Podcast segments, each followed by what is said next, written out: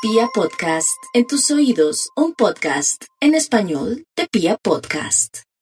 La versatilidad y la vivacidad características de los Géminis salen a relucir durante este periodo en donde se dan cuenta que las cosas no caminan según lo previsto.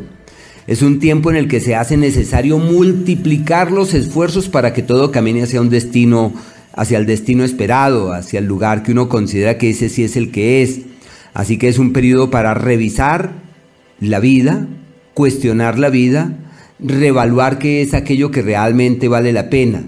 Ya en temas concretos como el área financiera, ojo con las deudas, es necesario estar pendientes para eh, asumir esa actitud proactiva de quienes resuelven y solucionan lo que les intranquiliza.